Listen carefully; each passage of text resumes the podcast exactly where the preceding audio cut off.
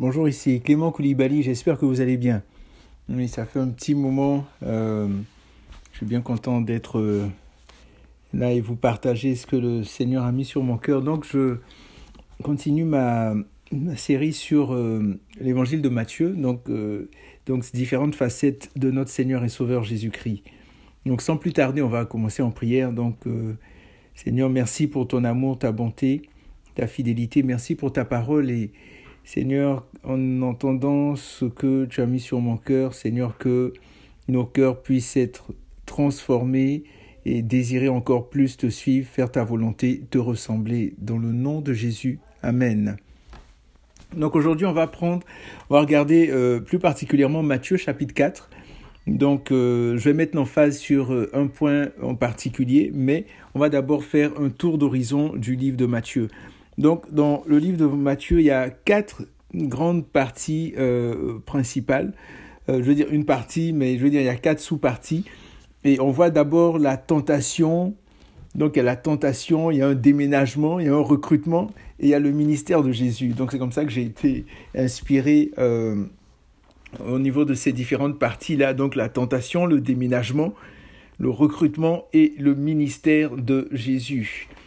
Donc on voit tout d'abord en Matthieu 4, 1 à 11, on voit Jésus-Christ qui est tenté par le diable. Donc je sais que vous avez certainement entendu plusieurs messages, plusieurs histoires dessus et tout. La tentation, les trois types de tentation et tout ça. Donc on voit que tout d'abord Jésus est poussé par le Saint-Esprit dans le désert pour jeûner pendant 40 jours et 40 nuits. Et à la fin de son jeûne, le diable lui fait subir trois types de tentations. Donc en semant le doute sur son identité, si tu es le fils de Dieu, transforme les, pierres en pain, si tu es le fils de Dieu, fais ceci, si tu es le fils de Dieu, fais cela. Donc voilà, la première tentation, si tu es le fils de Dieu, ordonne que ces pierres deviennent des pains. La deuxième tentation, si tu es le fils de Dieu, jette-toi en bas, car il est écrit, il donnera des ordres à ses anges à ton sujet, et ils te porteront sur les mains de peur que ton pied ne heurte contre une pierre. Et là, on voit que Satan, justement, retire euh, la partie où il est dit pour te garder dans toutes tes voiles. Il donnera des ordres à ses anges à ton sujet. Donc il y a des parties qu'il retire dans la parole et, c'est important vraiment d'être attentif, de faire attention euh, aux suggestions de, Satan, de l'ennemi. Et la troisième tentation, c'est lorsqu'il lui dit, euh, on nous dit ici que le diable le, le, le transporta et lui dit, c'est ça, à partir du verset 8, transportant encore sur une montagne très haute, lui montra tous les royaumes du monde et leur gloire, et lui dit, je te donnerai tout cela si tu te prosternes et m'adores. Jésus lui dit, retire-toi Satan, car il est écrit, tu adoreras le Seigneur ton Dieu, et à lui seul tu rendras un culte. Donc on voit ici donc les, les, les, trois manifestations, les trois tentations euh, de, de, de l'ennemi. Et, et, souvent, nous aussi, nous avons ça. Lorsqu'on pense, par exemple, dans, dans, au passage dans 1 Jean euh, chapitre 4 ou 1 Jean chapitre 5, la convoitise, l'orgueil de la vie, la convoitise de la chair, la convoitise des yeux l'orgueil de la vie. Et, et, et c'est la même chose. On voit l'ennemi qui procède toujours de la même façon, toujours le même modus operandi. Et c'est ce qu'il a fait avec aussi, c'est ce qu'il a fait avec, avec Ève. Il lui a présenté l'arbre, regarde comme il est beau. Donc donc d'abord la vue, euh, ensuite la puissance, tu auras du pouvoir, tu, vous serez comme des dieux. Et puis, euh, donc c'est vraiment euh, subtil et, faisons attention. Et, et de mettre le doute sur l'identité de, de, du Seigneur Jésus, si tu es le Fils de Dieu. Et je me rappelle quand on était plus jeune, parfois, des fois quand on voulait te pousser, te, te pousser à faire des choses, si tu es un garçon, fais ceci, si tu es vraiment un garçon, vas-y. Mais, mais tu sais que tu l'es. Si vous me dites, mais, si tu es vraiment Clément, fais ceci, mais je sais que je suis Clément. Donc, je, je, je, je n'ai pas à prouver quoi que ce soit, mais souvent on est poussé dans notre orgueil, poussé dans nos retranchements à faire des choses, et c'est important qu'on soit serein, qu'on puisse vraiment euh, être convaincu de notre identité, être sûr de qui nous sommes, euh, euh, au lieu de, plutôt que de, de satisfaire aux, aux, aux, exigences, je dirais, aux suggestions de l'ennemi ou de certaines personnes qui nous pousse à faire des choses qui seraient contraires à nos valeurs, à nos principes. Et donc c'est vraiment important, c'est vraiment important. Et, souvent, parfois, c'est comme ça qu'on se rend compte qu'il y a des personnes qui, qui euh, vraiment étaient, on pouvait jamais imaginer certains comportements de leur part, mais on se rend compte que oui, euh, elles sont tombées peut-être dans certains travers, certaines choses, certaines activités, la corruption, le vol, le mensonge, la violence, toutes sortes de choses. Et on se dit, mais pourquoi? Mais comment est-ce que la, comment la personne a fait? Comment est-ce qu'elle a fait pour arriver, en arriver là? Mais il y a toujours eu une petite faille ou bien une petite suggestion, quelque chose. Et, et c'est vraiment important qu'à la lumière de la parole, qu'on soit vraiment assis, ancré, vraiment à être dans la parole, à méditer la parole de Dieu et vraiment à veiller sur nos voix, à veiller sur nos voix. Donc je continue. Il y aurait tellement de choses à dire, mais je, je vais de l'avant. Donc, tout d'abord, euh, on voit que le diable attaque les besoins physiques, physiologiques de Jésus, profitant de la faim que Jésus ressent. La faim, F-A-I-M. La faim, pas la faim F-I-N, mais F-A-I-M. Avoir faim. Donc, profitant de la faim. Et, et, souvent, mais Satan échoue. Et souvent, nous aussi, c'est la même chose.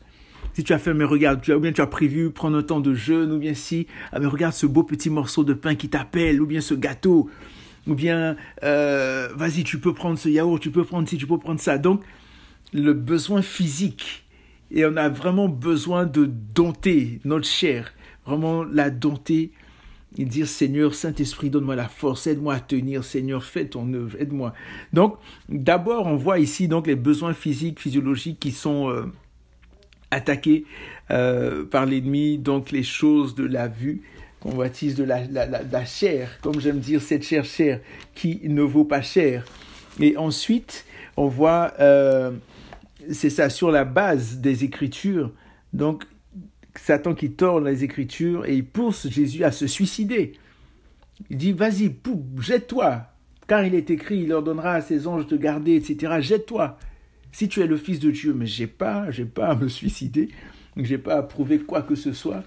Donc, euh, il y a cet aspect-là, et à la fin, donc le diable qui pousse Jésus à tomber dans la convoitise, donc des yeux, donc euh, en montrant toutes les richesses de la terre. Je ne sais pas si à la place de Jésus, on aurait résisté. On aurait résisté. Combien de personnes auraient, auraient résisté à cela? Mais on a vraiment besoin de, de, de, de, reconsidérer nos voix. Et voici le passage euh, auquel je faisais allusion. Donc c'est dans 1 Jean chapitre 2, pas 1 Jean 4, mais 1 Jean 2, 1 Jean 2, 15 à 16, qui dit N'aimez pas le monde, euh, ni ce qui est dans le monde. Si quelqu'un aime le monde, l'amour du Père n'est pas en lui, car tout ce qui est dans le monde, la convoitise de la chair, la convoitise des yeux et l'orgueil de la vie ne vient pas du Père, mais vient du monde. Donc la convoitise de la chair, notre chair d'abord, et c'est ce que l'ennemi a présenté à Jésus. Ensuite, la convoitise des yeux, ton regard, tu vois, ah, mon téléphone va très bien, mais il me faut le dernier iPhone. Je suis prêt à faire de longues files, de longues, longues, longues files pour avoir le tout dernier iPhone. Pourtant, si on dit, ben, est-ce que tu es prêt à faire cette file-là pour, pour évangéliser ou bien pour aller prier ou quoi que ce soit, ben non, je peux pas. Vous voyez la convoitise des yeux. Comment est-ce que ah, mon voisin a ceci, moi aussi je dois avoir cela. Il a changé de voiture, moi aussi je dois changer de voiture, etc. La convoitise des yeux et l'orgueil de la vie. Je veux être puissant, je veux la gloire. Je veux qu'on m'appelle le pasteur, le prophète, le bishop, l'homme de Dieu international, intergalactique. Tout ça, c'est de la chair, tout ça. Donc, euh, vraiment, faisons attention. Donc, dans Matthieu chapitre 4, donc le, premier point global, donc euh, principal, donc c'est Jésus-Christ qui est tenté par le diable. Donc là, c'est dans Matthieu 4, 1 à 11. Ensuite, Jésus, à la fin du ministère de Jean-Baptiste, mhm, décide de quitter Nazareth. Donc là, on voit que euh, Jean-Baptiste est là. Jean-Baptiste, on a parlé un petit peu de Jean-Baptiste la dernière fois. Et qu'est-ce qui se passe plus précisément pour bien comprendre? Donc on voit que après la tentation, donc, on voit que euh, Jésus qui s'était fait baptiser dans, Matthieu 3, là, il est poussé par le Saint-Esprit, il, réussit euh, face à Satan. Et par la suite, on voit que notre Seigneur Jésus euh, apprend, voilà, il apprend que c'est ça, que Jean a été livré, que Jean a été livré et par rapport à ça, il décide de quitter Nazareth et d'aller vivre à Capernaum. Donc le quartier général, je dirais, de Capernaum. Il y a beaucoup, beaucoup de choses qui se sont passées à Capernaum. On pourrait faire toute une étude sur cette ville-là. Les gens de Capernaum, la pensée de Capernaum, le, système où, Jésus a décidé. Et puis c'était un endroit vraiment central et tout, euh, où Jésus pouvait partir de Capernaum pour aller à différents endroits et tout. Donc ce n'est c'est vraiment un dessein, c'est pas par hasard que Jésus est allé s'installer là-bas. Donc il a décidé d'aller vivre à Capernaum, accomplissant ainsi une prophétie d'Ésaïe aussi. Et, donc c'est dans cette ville qu'il commence véritablement à, prêcher. Et, donc on voit, euh, c'est ça, la prophétie qui dit terre de Zabulon et terre de Nephtali, contrée voisine de la mer, au-delà du Jourdain, Galilée des païens. Le peuple assis dans les ténèbres a vu une grande lumière et sur ceux qui étaient assis dans le pays et dans l'ombre de la mort, une lumière s'est levée. Et cette lumière, c'est Christ. Alléluia. C'est Christ, la véritable lumière, la lumière du monde. Et ensuite, donc on voit donc la tentation, ensuite Jésus qui va à Capernaum, donc le déménagement, quand je parlais de déménagement tout à l'heure, et ensuite le recrutement. Dans le recrutement, on voit Jésus qui recrute ses premiers disciples. Donc ces premiers disciples, ces disciples qui ne peuvent résister à son appel. Quand on lit ça, on trouve euh, cela assez particulier. Mais comment tu es à ton travail? Imaginez-vous, vous êtes au bureau en train de, de, travailler, vous êtes là et puis quelqu'un dit allez suis-moi. Et puis oups, les gens le, suivent. Les gens laissent tout ce qu'ils sont en train de faire et puis c'est comme si il y a un magnétisme, ils sont attirés comme un aimant qui les attire vers Jésus. Et, et, et, et ce, c'est l'esprit qui fait ça. Jésus n'a pas simplement parlé à, l'être humain en tant que tel qu'on voit, mais au cœur, au cœur, le cœur a reconnu celui qui est en train de m'appeler, c'est mon Dieu, c'est mon roi, c'est mon Seigneur, c'est mon maître. Je ne peux résister, peu importe ce que je suis en train de faire. Il n'y a rien de plus important que de lui obéir.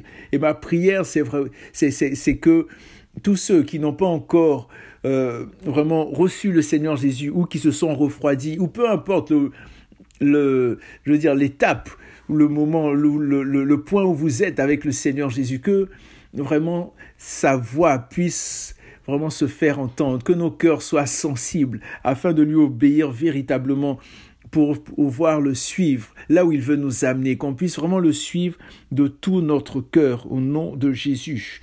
Donc Jésus recrute, euh, recrute ses premiers disciples, donc le recrutement, euh, ils ne peuvent résister à son appel. Et finalement, le ministère de Jésus, donc on voit que le ministère de Jésus est accompagné d'enseignements, de signes, de prodiges et de miracles. Et euh, Jésus est de plus en plus populaire. Il est de plus en plus populaire. Et une chose qui vraiment m'a beaucoup touché dans il y a plusieurs choses mais mais, mais dans ce passage là c'est c'est vraiment véritablement la compassion, la manifestation de la compassion de Jésus. Prenons euh, un passage plus particulièrement qui parle de cela. Donc c'est dans Matthieu 4 à partir du verset 23. Donc il est dit, Jésus parcourait toute la Galilée, il enseignait dans les synagogues, prêchait la bonne nouvelle du royaume et guérissait toute maladie et toute infirmité parmi le peuple. Sa renommée se répandit dans toute la Syrie on lui amenait tous ceux qui souffraient de maladies et de douleurs diverses, des démoniaques, des lunatiques, des paralytiques, et il les guérit. De grandes foules le suivirent de la Galilée, de la Décapole, de Jérusalem, de la Judée et d'au-delà du Jourdain. Quand on prend, euh, c'est moi juste retrouver rapidement dans Matthieu chapitre 9, il est dit spécifiquement, donc là dans ce que je vous, ai lu, pardon, on ne voit pas le mot compassion en tant que tel, mais il y a d'autres passages où on le voit. Bon, par exemple, dans Matthieu 9, il est dit, à partir du verset 35, Jésus parcourait toutes les villes, donc c'est un peu la même idée, toutes les villes et les villages, il enseignait dans leurs synagogues, prêchait euh, l'évangile du royaume et guérissait toute maladie et toute infirmité. Verset 36, à la vue des foules, il en eut compassion, car elles étaient lassées et abattues comme des brebis qui n'ont pas de berger. Alors il dit à ses disciples, la moisson est grande, mais il y a peu d'ouvriers, priez donc le maître de la moisson d'envoyer des ouvriers dans sa moisson. Donc, euh, Jésus guérit tous ceux qui venaient à lui. Il leur faisait du bien, il était rempli de compassion. Et Seigneur, vraiment remplis-nous de ta compassion, remplis-nous. Nous avons besoin de manifester la compassion. La compassion. Qu'est-ce que la compassion? Il y a quelques années, il y a plusieurs années, euh, lors euh, d'un séminaire ou d'un cours, je ne me rappelle plus. En tout cas, je vais vous donner juste une image donc pour faire la distinction entre l'empathie et la sympathie et la compassion en tant que telle. Donc en fait, la compassion, donc c'est c'est c'est vraiment le fait de d'être avec, donc le com qui signifie avec et compatir, pâtir avec, donc de comprendre euh, ce qu'une personne vit. Mais maintenant, pourquoi je fais allusion à la sympathie et à l'empathie? Regardez, je vous donne une image. Quelqu'un est en train de se noyer. Quelqu'un est en train de se noyer. Et là, vous avez deux choix. Vous n'êtes pas tellement loin, vous lui lancez une bouée. Et ça, c'est de la, de, l'empathie, en fait. Dans le sens où, ok, je comprends ce que tu es en train de vivre, vraiment du courage, je te soutiens, sois fort, vraiment. Donc, on l'exhorte, on l'encourage. Ça, c'est de l'empathie. Je suis empathique, donc je, je, comprends. Mais maintenant, la sympathie, c'est lorsque je veux même plonger, peut-être même jusqu'à mourir pour toi. Et ça, c'est de la sympathie. Donc, dans le fait que je, je me donne un peu plus. L'empathie, c'est très bien aussi parce que je, je, je, je fais preuve d'écoute, d'écoute active, je suis attentif à ce que la personne vit et, et, ça lui fait du bien, ça lui fait du bien. Mais la sympathie, c'est je vais, je, je vais plus loin, je vais plus loin au point même de mourir avec la personne même si je ne sais pas nager, et puis je, risque de, me noyer avec la personne, et, je, risque même de la faire couler. Vous voyez, donc euh, ça, c'est plus la sympathie, euh, d'une certaine façon. Maintenant, la compassion. La compassion, c'est vraiment de dire, c'est quelque chose, lorsque je vois la misère, je vois la difficulté de la personne, ben, je, je, je ne reste pas, donc c'est un peu comme la sympathie, mais c'est dans le fait que je ne reste pas insensible, en fait. Vous voyez, je ne reste pas insensible à ce que la personne vit. Et, et, et lorsqu'on dit que Jésus était ému de compassion, c'est le terme en grec euh, splagnizomai, splagnizomai qui signifie que euh, euh, ce sont les intestins qui sont serrés, les entrailles qui sont serrées. Donc, il y a quelque chose qui se fait au niveau des entrailles. Et, et, et cette compassion-là, donc les entrailles qui, qui, se serrent, qui se tournent, donc cette compassion que je ressens ne, ne, ne peut me laisser insensible. Donc je suis poussé à aider quelqu'un. Et c'est ce qu'on voit en fait. Chaque fois que Jésus était ému de compassion, il agissait. C'est pas simplement de dire de belles paroles, oh pauvre eux, etc. Ils souffrent ceci, cela. Non, non, non, non, non, non.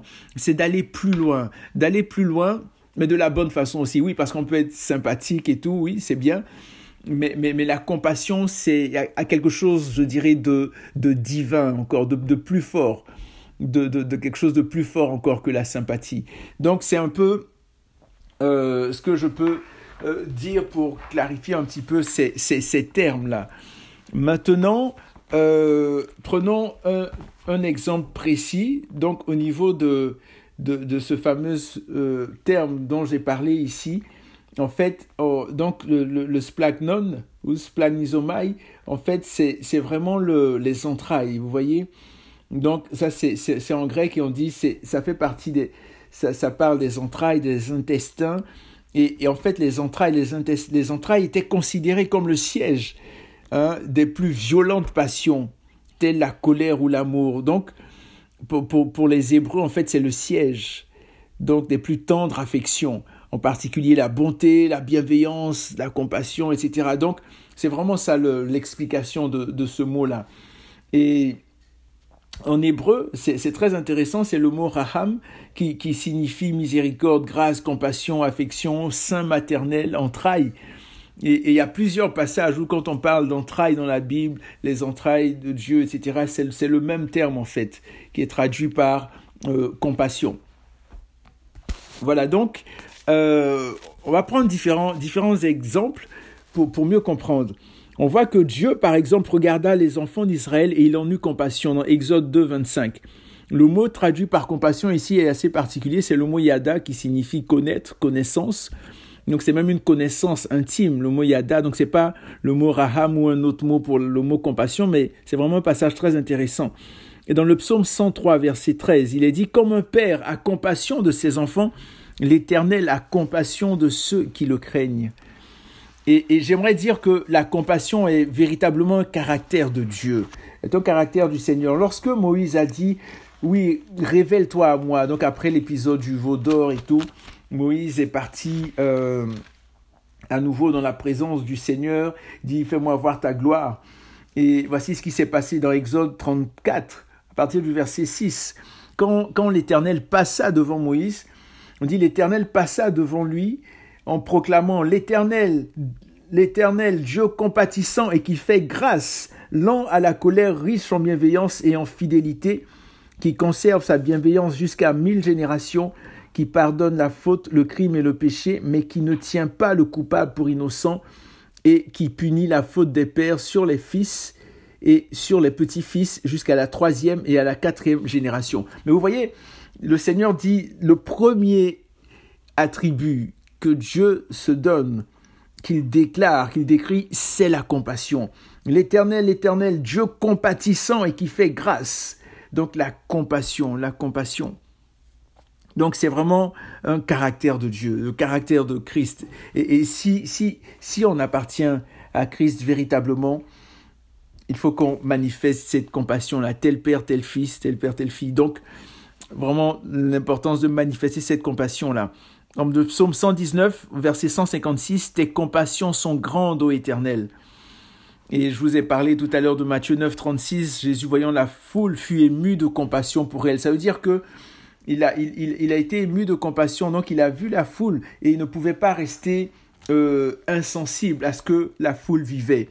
Donc il procédait par des guérisons, par des miracles, des signes, des prodiges. Donc c'est vraiment, vraiment, vraiment, vraiment très, très important vraiment de, de, de, de, manifester euh, la compassion en tant que telle. Et donc, euh, c'est un peu ça par rapport à, à la compassion. Je vous donne d'autres exemples. Hein.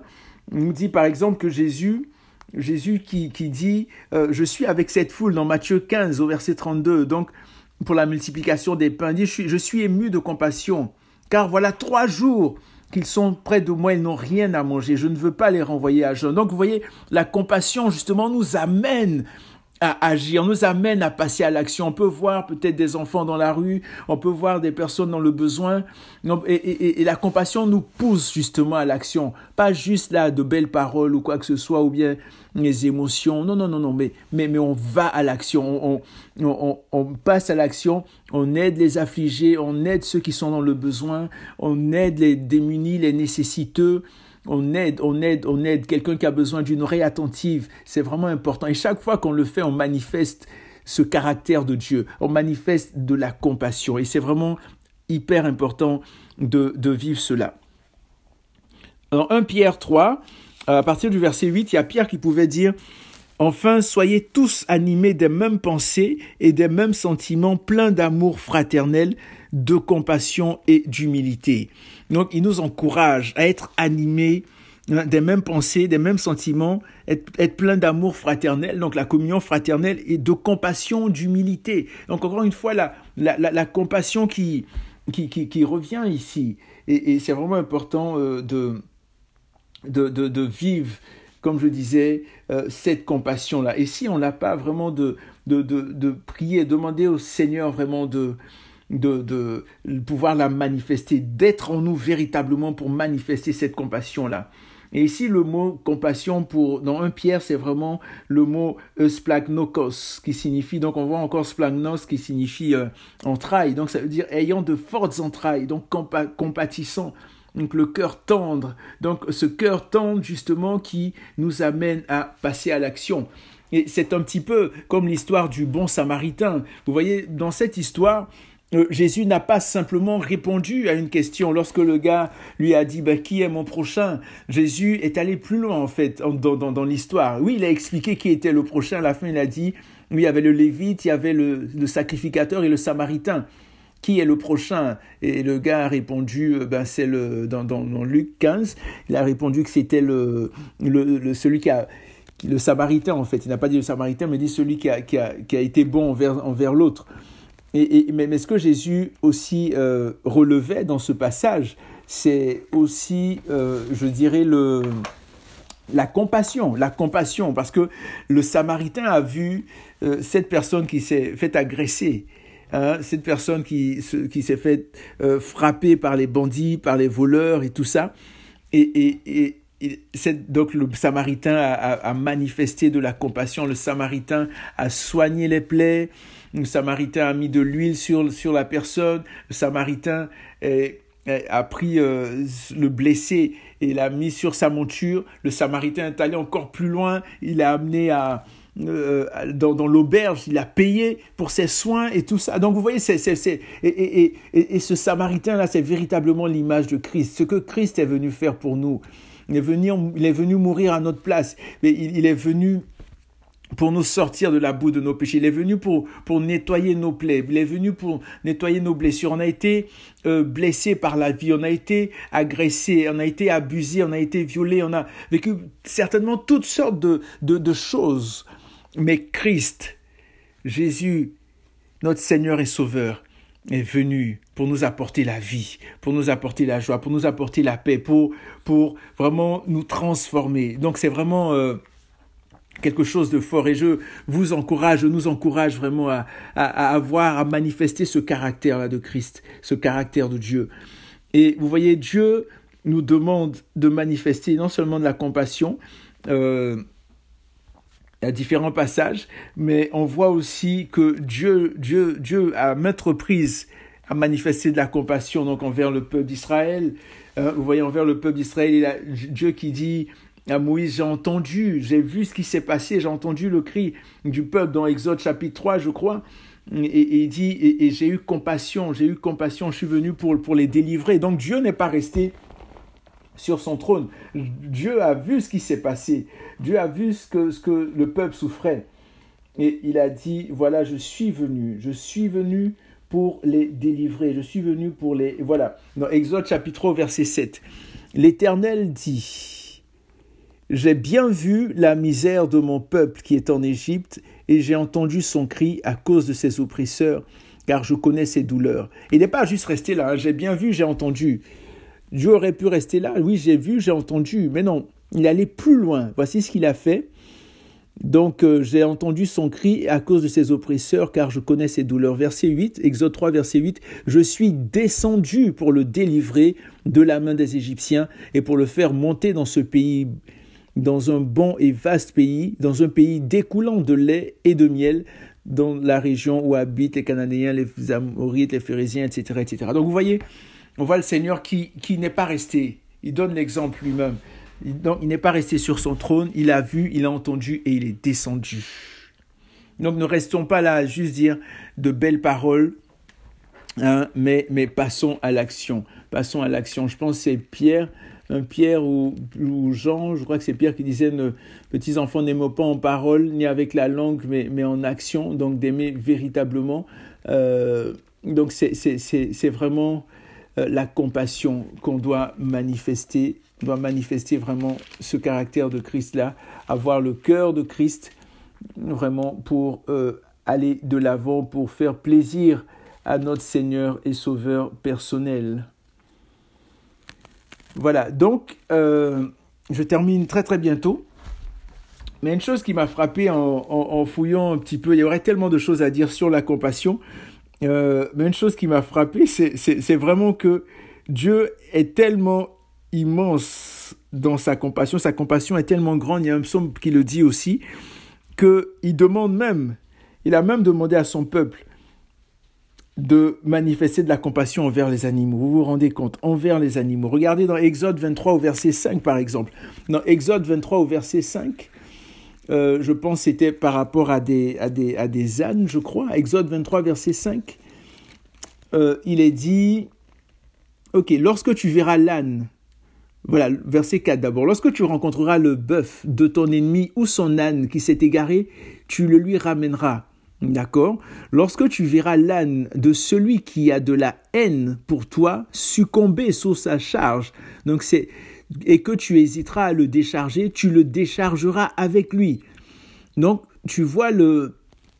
Il dit, tu vois l'âne, d'accord Tu vois l'âne de celui qui a de la haine pour toi, succomber sous sa charge, et que tu hésites, décharge-le, fais du bien à cet animal-là, aie de la compassion pour cet animal. C'est spécial, hein? Dans Deutéronome 22, verset 4, Deutéronome 22, verset 4, euh, ici, voici ce qui est dit aussi, à peu près la même idée. Euh, il est dit, si tu vois l'âne de ton frère ou son bœuf tomber dans le chemin, tu ne t'esquiveras pas, tu l'aideras à le relever. Donc tu fais du bien à qui? Tu fais du bien à l'animal. Vous voyez d'une certaine façon. Et finalement, vous allez me dire, ah, mais c'est l'ancienne alliance et tout, mais finalement, Jésus lui-même en a parlé dans Luc 14, à partir du verset 5. Luc 14, verset 5, euh, voici ce que le Seigneur Jésus lui-même a dit. Euh, je pense que c'est quand il parlait à des pharisiens et il disait plus précisément, euh, voilà, il dit, puis il leur dit, lequel de vous, si son fils, vous voyez, si son fils ou son bœuf tombe dans un puits, ne l'en retire pas, ne l'en retirera pas aussitôt le jour du sabbat. Vous voyez Donc, ce caractère-là de compassion, c'est vraiment le caractère de Dieu, caractère extraordinaire. Et euh, le Seigneur, justement, à maintes reprises, l'a manifesté. Il veut qu'on le manifeste. On se rappelle de David qui a manifesté de la compassion euh, à cause de l'alliance qu'il avait avec, euh, avec le fils de Saül, Jonathan, voilà. un moment, David, quand il régnait, il a dit, y a-t-il quelqu'un de la famille de, de, de, de Saül qu'on peut aider donc David a eu compassion de Méphibosheth, hein, de Méphibosheth, et il a invité Méphibosheth à, sa table, donc Méphibosheth qui était euh, un des enfants de Jonathan. Donc, donc David qui a manifesté de la compassion, on voit... On voit aujourd'hui il y a tellement d'indifférence. On peut voir quelqu'un dans la rue tomber, on peut voir quelqu'un se faire frapper, on peut voir toutes sortes de choses. Et puis, je ne sais pas si c'est peut-être à cause des jeux vidéo ou à cause de toutes sortes de choses, je ne sais vraiment pas, mais il y a une telle indifférence aujourd'hui et on a vraiment besoin de sortir de cette indifférence et, de demander au Seigneur vraiment de, de, ramollir nos cœurs, de demander au Seigneur vraiment de nous remplir de, de, sa compassion, de cet esprit de compassion. Il y a plusieurs passages où on voit des personnes qui ont manifesté de la compassion. Je vais m'arrêter là aujourd'hui, mais je veux vraiment, euh, vraiment qu'on puisse euh, vraiment garder cela à l'esprit, la compassion, la compassion. Juste un dernier passage. Euh, j'espère que ce sera vraiment le dernier. un Chronique 21, 13. Lorsque David avait péché, il avait fait un recensement et tout, et il y avait trois punitions que David devait avoir, et il devait choisir parmi les trois. Et à un moment, euh, David répondit à Gad, le, prophète, il dit, je suis dans une grande angoisse. Oh, que je tombe entre les mains de l'Éternel. Parce que c'était soit tomber entre les mains de l'Éternel, soit être frappé par les ennemis, ou trois jours de famine, quelque chose du genre. Mais, mais, mais, mais, Ici, il dit, Oh, que je tombe entre les mains de l'Éternel, car ses compassions sont immenses, mais que je ne tombe pas entre les mains des hommes qui sont cruels. Vous voyez, les compassions de l'Éternel sont immenses. Et on a besoin vraiment de les vivre, de les manifester. Il y aurait tellement de choses à dire, mais je veux m'arrêter là. Donc portez-vous bien, que Dieu vous garde, prenez soin de vous. Seigneur, je te bénis, je te rends grâce Merci pour la compassion, merci pour ce manteau de compassion, Seigneur, que tu mets sur nous. Nous puissions vivre, manifester vraiment la compassion. Merci de nous rendre sensibles, de nous rendre sensibles aux besoins des personnes autour de nous, Père. Que la gloire, l'honneur, la puissance te reviennent pour les siècles des siècles. Amen. Donc portez-vous bien, que Dieu vous garde et au plaisir.